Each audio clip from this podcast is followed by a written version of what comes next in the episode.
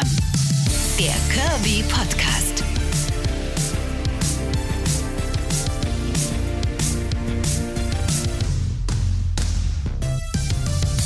Uff, ey. Staffelfinale. Das dritte Mal und ich kann mich immer noch nicht dran gewöhnen, Leute. Immer wenn ich gerade so richtig drin bin, denke ich mir, ist schon wieder zu Ende. Naja, das Gute ist, die Geschichten gehen uns ja nicht aus, ne? Die Geschichten aus dem Leben eines dicken Menschen.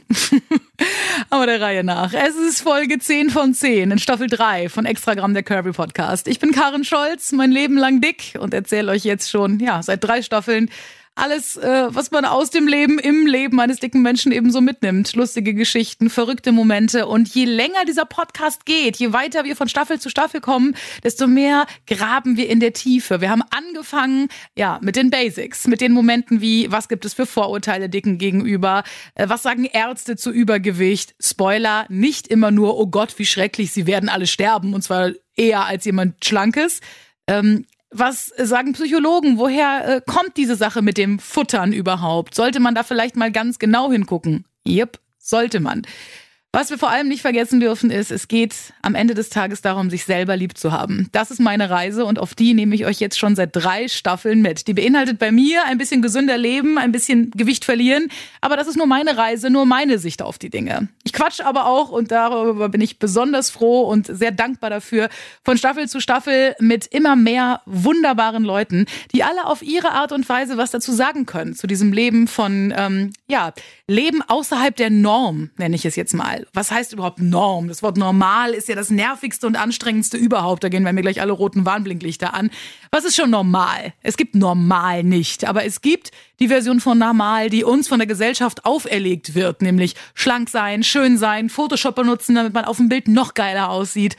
All sowas das zu tun, was die Norm von uns verlangt, das sollte definitiv das sein, wogegen wir kämpfen, jeden Tag aufs Neue. Und das tun meine zwei Gäste im großen Staffelfinale von Staffel 3, Extragramm der Kirby Podcast, definitiv. Und zwar schon seit sie Kinder sind. Das Thema Übergewicht ist jetzt nicht ihrs, aber das Thema anders sein und dafür kämpfen. Und das nicht nur ertragen, sondern zelebrieren. Genau das ist das Ding von Bill und Tom Kaulitz, den beiden Zwillingen von Tokyo Hotel. Hier ums Eck in Sachsen-Anhalt groß geworden, lange in einem Vorort von Magdeburg gewohnt und jetzt sind sie einfach in den Hollywood Hills mit Heidi Klum. Dieses Gespräch hat mir so viel Spaß gemacht. Wir hören viel über, ja, die Paradiesvogelperspektive, wie ich es so gut und gerne nenne. Schmeißt euch rein und viel Spaß mit der letzten Folge von Staffel 3. Bill und Tom Kaulitz zu Gast bei Extragramm der Kirby Podcast. Ich bin derbe stolz. Was würdet ihr sagen, äh, direkt rein dahin, wo es weh tut? Was ist die Formel für glücklich anders sein? Es ist, ist echt schwer zu beantworten. Also wir hatten, Tom und ich hatten immer ein sehr ähm, krasses Selbstbewusstsein. Und auch das haben wir ja schon besprochen. Das ist so ein bisschen im Alter muss man versuchen, sich diese Naivität und diese Leichtigkeit, die wir immer hatten, so zu bewahren und zu beschützen. Also wir haben echt vieles immer gemacht, einfach aus dem Freiheitsdrang. Und wenn ich so zurückgucke, auch wie ich zur Schule gegangen bin, ne, mit Schlaghosen, ich bin in meiner Mädchenabteilung shoppen gegangen, mit Make-up, gelackierten Fingernägeln. Genau, ja. Und das war natürlich da, wo wir aufgewachsen sind, ähm, ist keiner so rumgelaufen und natürlich hatte ich richtig Stress damit und so rückblickend gucke ich da drauf und denke so krass, dass ich das dann trotzdem mir ange hat, ja, ne? dass ich mir das angetan habe so, aber ich, bei mir war es auch immer echt aus so einer Naivität raus, weil ich immer dachte, mir gefällt das nun mal, also nehme ich mir die Freiheit und mache es einfach. Und bis nicht die Leute mich dafür dann äh, gedisst haben, habe ich gar nicht mitbekommen, wie anders ich eigentlich bin, weil ich zu Hause zum Glück den totalen Support hatte. Ne? Meine Mutter hat mich machen lassen. Ich durfte mit sechs mit Badeanzug an Baggerloch, weil mir der besser gefallen hat von meiner Freundin Katharina als die Badehose, die ich selber hatte.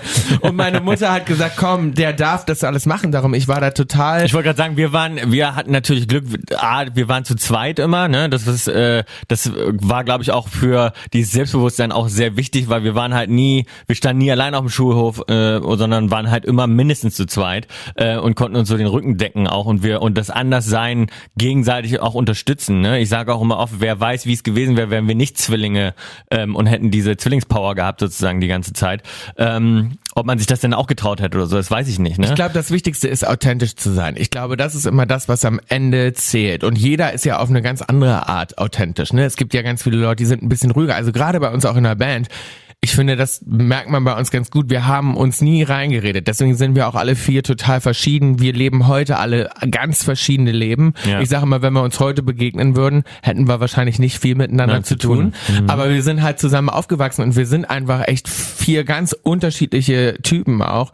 Und wir haben uns einfach aber so sein lassen. Der eine ist eben ein bisschen schüchterner, der andere hat eben keinen guten Modegeschmack, Georg. Äh, Genau. Der eine, der, der, Oh, der, der der eine oder, der den oder zwei sind halt eben Familienväter, der andere ist äh, Dauersingle, so wie Bill und will gern Bachelor sein. Also ähm, es ist halt einfach, ähm, ja, Aut- Authentizität. Ich glaube, man muss einfach, ähm, ich glaube, das ist das, was am Genau. Ende auch glücklich macht, dass man sagt, ich lebe das einfach so, wie ich mich wohlfühle und wie ich es möchte und, und, Und das ist auch, drauf, und das ist halt, sagen. und das ist genau, das ist halt nicht immer, immer einfach und das wissen wir auch selbst und das haben wir auch selbst erlebt.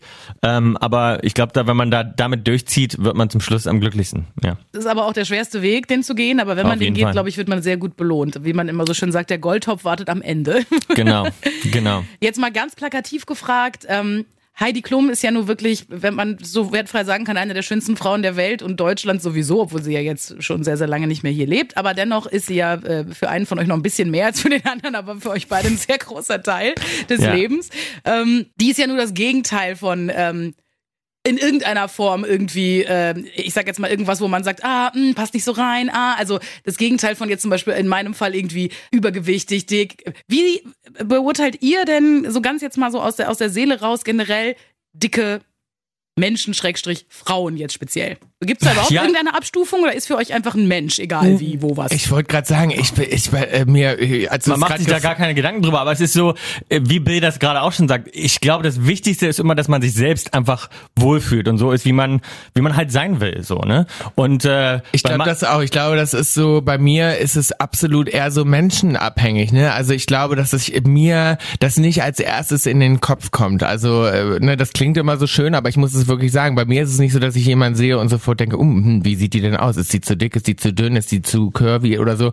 Sondern ich glaube, das ist immer so eine Ausstrahlung und so ein Auftreten. Und das finde ich zum Beispiel auch das Schöne eigentlich mh, an Liebe, das habe ich immer gesagt, ist es auch, ich habe zum Beispiel auch gar keinen Typen. Ne? Ich könnte auch gar nicht sagen, viele fragen dann immer so, aber auf was stehst du denn? Ne? Und ich könnte das gar nicht so beantworten, weil wenn ich jetzt zurückgucke und ich gucke mir die Menschen an, in die ich mich verliebt habe, da gibt's nicht einen roten Faden, ehrlich Nee. gesagt. Und da gibt's auch Leute, die hättest du mir dann wahrscheinlich auf dem Foto gezeigt. Und darum kann ich zum Beispiel auch, ich könnte auch dieses ganze Tindern und so weiter, das würde bei mir gar nicht gehen. Weil ich kann nicht an einem Foto entscheiden, mit wem ich weibe und wie die Connection ist. Und ich glaube, es kommt auf so viel dann andere Sachen an. Und ich, ähm, darum, diese Frage ist echt schwer für mich zu beantworten, weil ich habe gar nicht einen Gedanken, der mir sofort durch den Kopf geht oder so. Ähm, sondern das ist sehr viel mehr. Ich glaube, es ist echt dann auch eine Connection und das Gespräch, das erste Hallo sagen, ähm, was da dann so mit reinzählt. Und ähm, ja, ich finde es am wichtigsten eben, dass man authentisch ist und sich wohlfühlt und das merkt man eigentlich sofort. Absolut, aber das ist ja eine perfekte Antwort auf die Frage. Also du hast sie ja komplett beantwortet, indem du sagst, du, du, du achtest gar nicht so sehr drauf. Das ist natürlich die Wunschvorstellung, ne? Also Ja, das, genau, das ist ja. die perfekte Antwort, die man sich jetzt malen könnte. Ähm, äh, genauso ist Aber es. es ist ja auch, es ist ja auch insgesamt, ich meine, es ist ja schon auch, äh, also selbst bei Topmodel im, im, im Fernsehen, es geht ja schon auch immer um Personality und Charakter und äh, mittlerweile ist egal, ob dünn, curvy, es spielt ja jetzt auch schon gar nicht mehr die Rolle, ne? Also ähm, ich habe das Gefühl, es ist auch immer mehr, kommt das ja auch in der Gesellschaft an. In der neuen Staffel zum Beispiel bewerben sich jetzt auch äh, Models, Genau, die sehr, jedes Alter. sehr viel älter sind. Das heißt, es gibt auch keine Altersgrenzen mehr. Und ich glaube auch so Formate natürlich, die entwickeln sich neu und die gehen auch neue Wege und ähm, gucken da anders. Also ich glaube schon, dass das auch alles vorangeht. Ja, definitiv. Also das, das habe ich auch das Gefühl und das, das erlebe ich jetzt auch. Ich meine, klar, durch den Podcast ähm, äh, bin ich da nochmal ganz anders irgendwie dann auch drin und gucke, so was, was so geht. Ich meine, so, so Role Models wie Tess Holiday zum Beispiel, die ihr wahrscheinlich auch kennt und so, die da irgendwie auch echt einen krassen Job irgendwie macht und sagt, ja, pf, mir doch egal, es ist halt so, wie es ist. Und die ist ja jetzt nicht leicht curvy, sondern ist ja wirklich stark übergewichtig und macht trotzdem als Model da ihr Ding. Ähm, und generell, wie ihr sagt, also es, es, es wird alles irgendwie offener und die Grenzen äh, und die, und die ähm, Regeln ver verschwimmen immer mehr. Und ich glaube, so muss das auch sein. Auch wenn wir Gott sei da noch genau. einen Ja. riesengroßen und langen Weg vor uns haben, bis wir irgendwann Ja. da ankommen, dass wir Das sagen, stimmt. ein Mensch ist ein Mensch, egal ähm, welches Geschlecht er hat oder haben will oder ob er gar keins haben will oder auf wen oder was der steht und lalala. Also es ist immer noch. Glaube ich, zu leicht, ähm, Menschen schnell zu katalogisieren und in Schubladen zu packen. Da sind ja, das finden Menschen ja immer noch ganz toll, jemanden zu Ja, sehen es und ist- sofort zu sagen, ach, das, der ist so, der macht dies, der macht das, alles klar. Ja, weil es ist eine Unsicherheit, ne? Das ist auch bei mir immer die erste Frage noch, oh, auf wen steht Bill eigentlich, ne? Oder auch hinter meinem Rücken. Das ist so oft immer noch die erste Frage oder auch, was sie die anderen Jungs dann oft fragen. Ja, sag mal, Georg, sag mir mal, erzähl mir mal, auf was steht Bill eigentlich? Und das ist so, weil die Leute, Ja, die Leute wollen halt schnell irgendwie die, wissen. die, die fühlen sich sonst auch unsicher, weil die denken dann, okay, wenn ich nicht die Schublade weiß, wo ich den jetzt reinstecke, dann ähm, fühle ich mich unsicher und dann weiß ich nicht genau so und das ist dann oft aus einer passiert das aus so einer Angst heraus, ne? Und dann muss man dann manchmal auch Fragen beantworten, wo ich zum Beispiel oder ja, wie gesagt, wie ich erzählt habe, auch als ich jung war und wie ich mich angezogen habe, ich habe das aus einer Naivität gemacht und einfach weil ich das geliebt habe und und für mich ich musste mich nirgendwo entscheiden und ich wollte mich gar nicht entscheiden bis der Sportlehrer kam und sagte, ja, wo willst du jetzt Genau, mitmachen? bis mein Sportlehrer den kam und meinte, du darfst nicht bei den Jungs mehr Sport machen, wenn du deine weiße äh, Hose anbehältst ähm, und wenn du nicht dein Make-up abmachst und so weiter. Ne? Und diese Fragen, die kamen dann erst sozusagen bei, so bin ich nicht aufgewachsen und meine Mama hat es mir so nicht vorgelebt. Das heißt, für mich war das dann totale Überforderung, dass die Leute dann wissen wollten, ah, ich, ich, wie, ich muss mich entscheiden ähm, und ich darf nur das eine oder das andere und das war für mich eine totale Überforderung.